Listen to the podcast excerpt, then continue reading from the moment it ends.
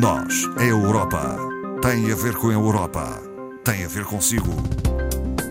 À sexta, uma reflexão sobre a atualidade europeia. Boa tarde, estamos a iniciar mais uma conversa neste espaço dedicado às questões da União Europeia, hoje com Ana Rita Barros, formadora do Centro de Informação Europeia Jacques Delors. Muito boa tarde. Muito boa tarde, Ana Marta. Uh, doutora Ana Rita Barros, estamos a viver neste momento o período de eleições europeias 2019. Em alguns eh, países já se votou, noutros está neste momento a votar-se. Até domingo, uh, os outros países também, ou os cidadãos dos outros países irão às urnas e nós resolvemos hoje falar do que é o Parlamento Europeu, porque estas eleições são para o Parlamento Europeu. Não é Exatamente, assim? resolvemos. Decidimos falar dessa instituição importante que é o Parlamento Europeu, que não se chamou sempre assim. Não? Não, de início chamava-se Assembleia Comum. Uh, Iniciou-se uh, em 1958, é, era a Assembleia Comum da Comunidade Europeia do Carvão e do Aço, SECA, uhum. que agregou outras duas uh, comunidades, que é a Comunidade Económica Europeia, a CIE, que nós conhecemos bem, e a Comunidade Europeia de Energia Atómica, Euratom. Reuniram-se pela primeira vez em Estrasburgo em 19 de março de 1958, num espaço cedido na altura pelo Conselho da Europa. Uhum.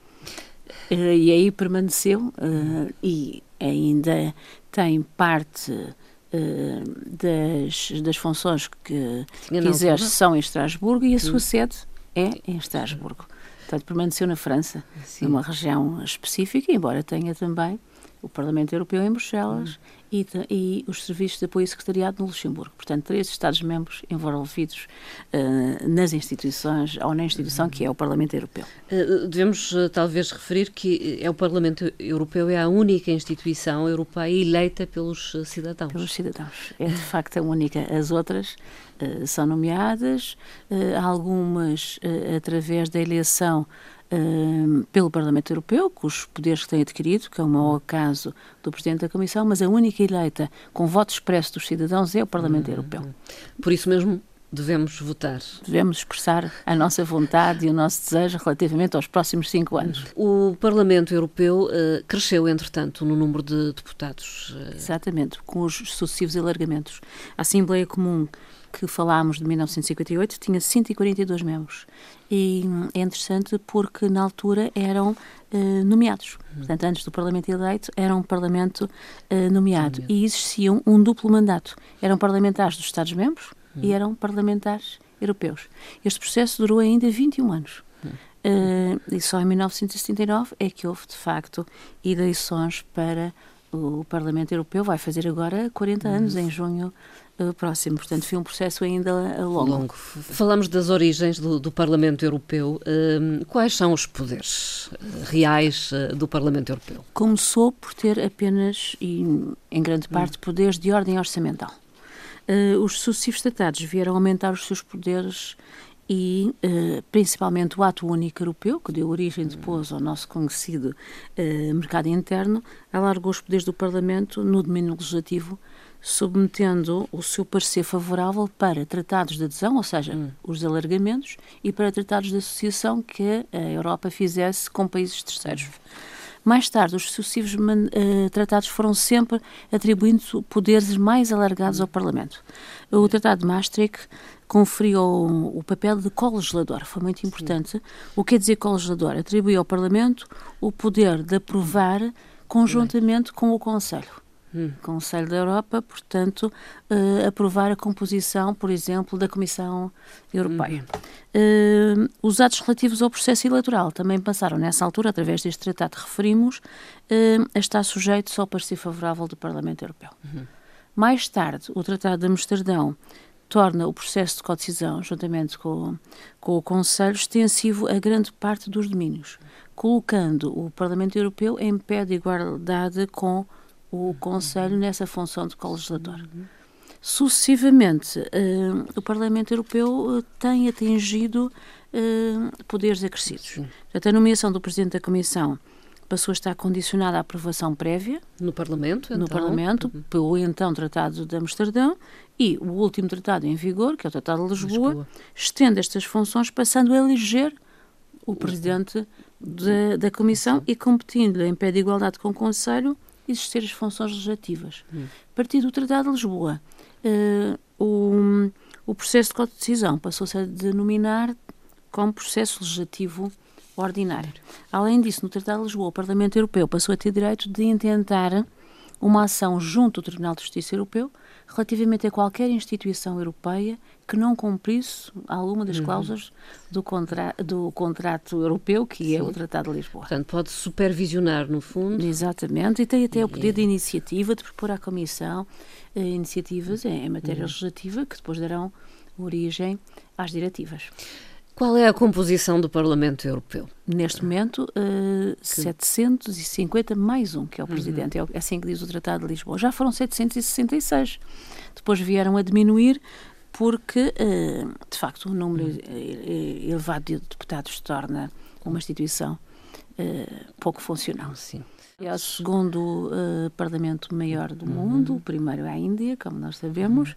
Uhum. Um, cada Estado-membro tem um mínimo de seis eurodeputados, que é o caso de Malta, hum. dando como exemplo, e um máximo de 96, que é o caso da Alemanha. Tem a ver com a população. Tem a ver país. com a demografia, com a exatamente. Demografia. Reflete a evolução demográfica de cada Estado. Hum. Aliás, eh, Portugal neste momento tem 21, com a saída do Reino Unido vai manter os 21 exatamente uh, por causa por da nossa evolução demográfica não uhum. sido positiva nos últimos anos.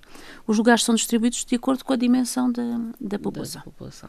Uh, a previsão de saída do Reino Unido vai modificar um pouco, um pouco a composição. Dos 750 mais um, vão passar a 705. Hum. Um, o Reino Unido tem uh, 73 uh, membros no Parlamento e esses assentos vão ser distribuídos por outros Estados-membros, 27 assentos, os outros 46 uhum. assentos ficam disponíveis para futuros alargamentos uhum. da União Europeia. Portugal, voltando a repetir, mantém, mantém os 21, 21 uh, atuais. Uh, dizer que, uh, na sua composição, os deputados encontram-se agrupados por afinidades políticas e não por delegações dos Estados-membros nacionais. Hum.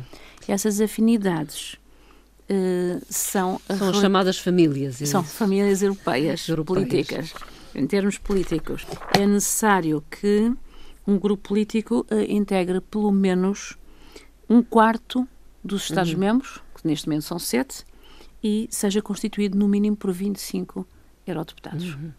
É esta, mais ou menos. Na composição, temos um, um presidente do Parlamento, que é ah, eleito, ah, pelo mandato de dois anos e meio, embora o, o, a legislatura dure cinco anos, é um mandato de dois anos e meio que pode ser uh, renovado.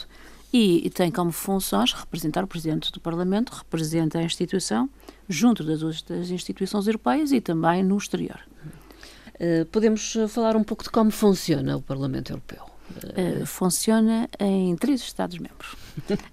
Desde logo na França, em Estrasburgo, onde reúnem mensalmente, exceto no mês de agosto.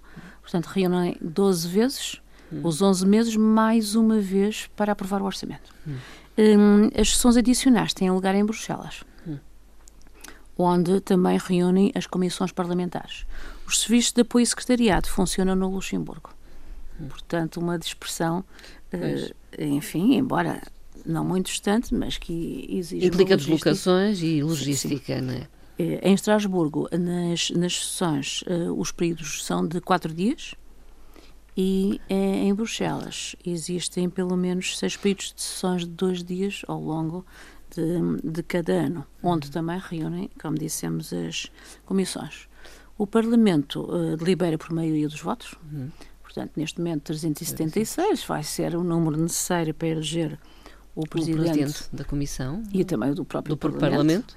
Parlamento e, é constituído por grupos transnacionais de acordo, como dissemos, uhum. com as suas afinidades uh, políticas. Uhum.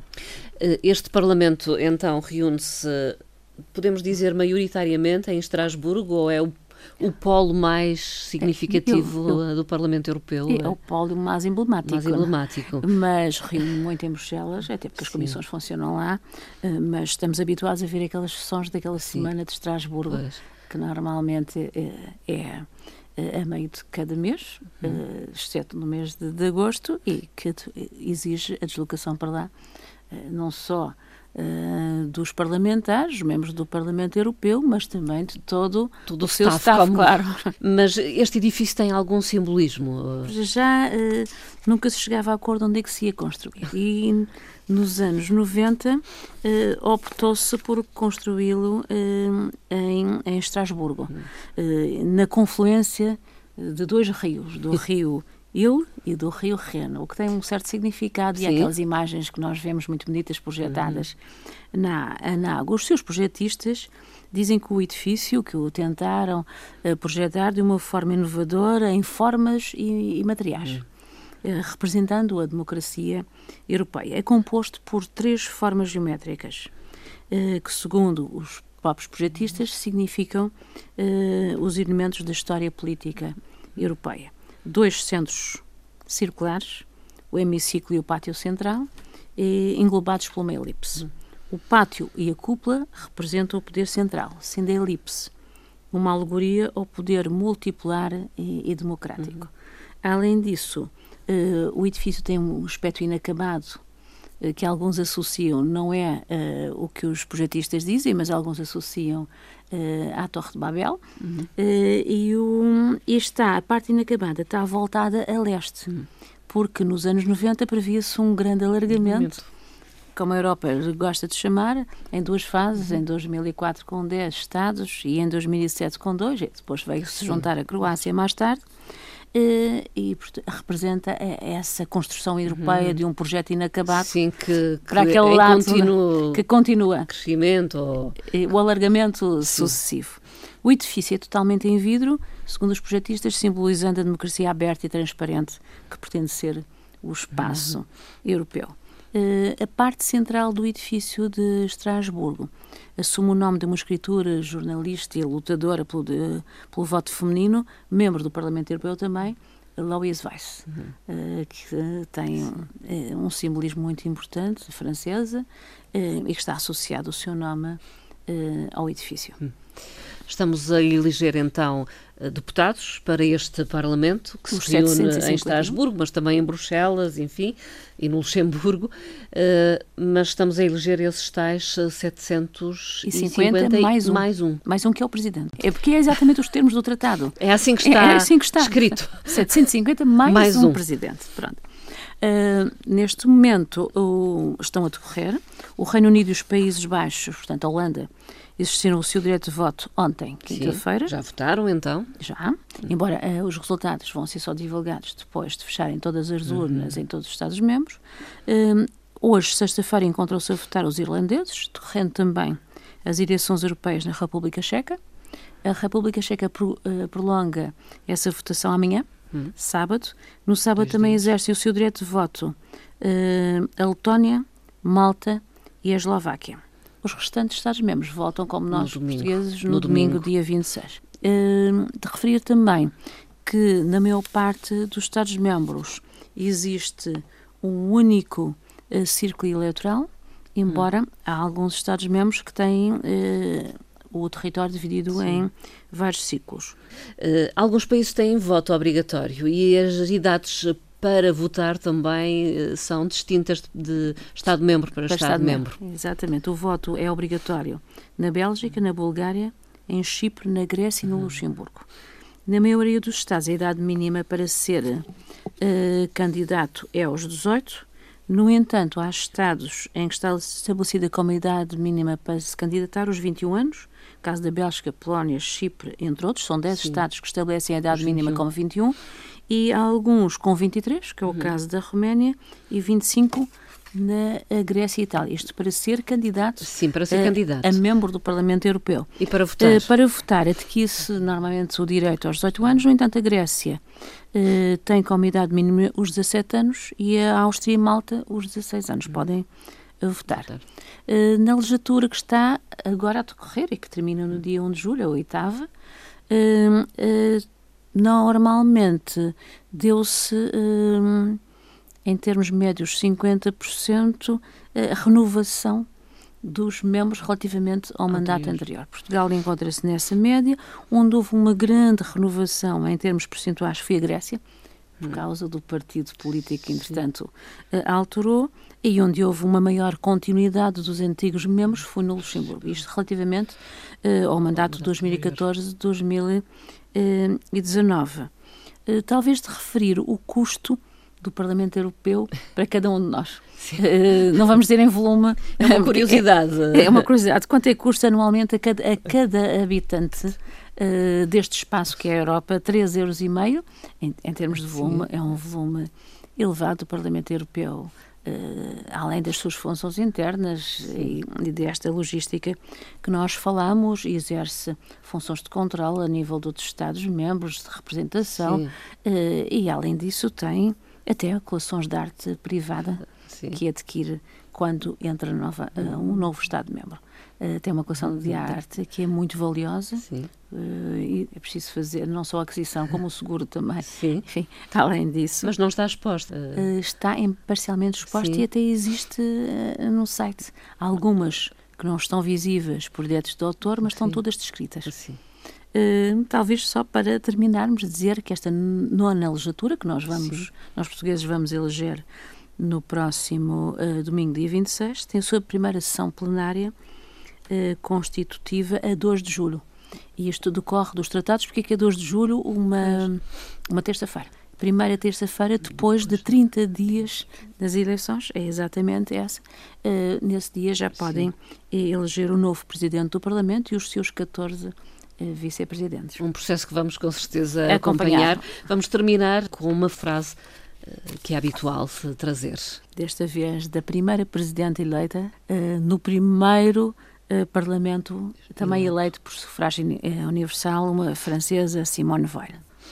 Para enfrentar os desafios que se colocam à Europa, precisamos de uma Europa orientada em três direções: a Europa da solidariedade, a Europa da independência e a Europa da cooperação. E ficamos por aqui. E voltamos a falar em breve. Obrigada, Muito doutora obrigada. Ana Rita Barros.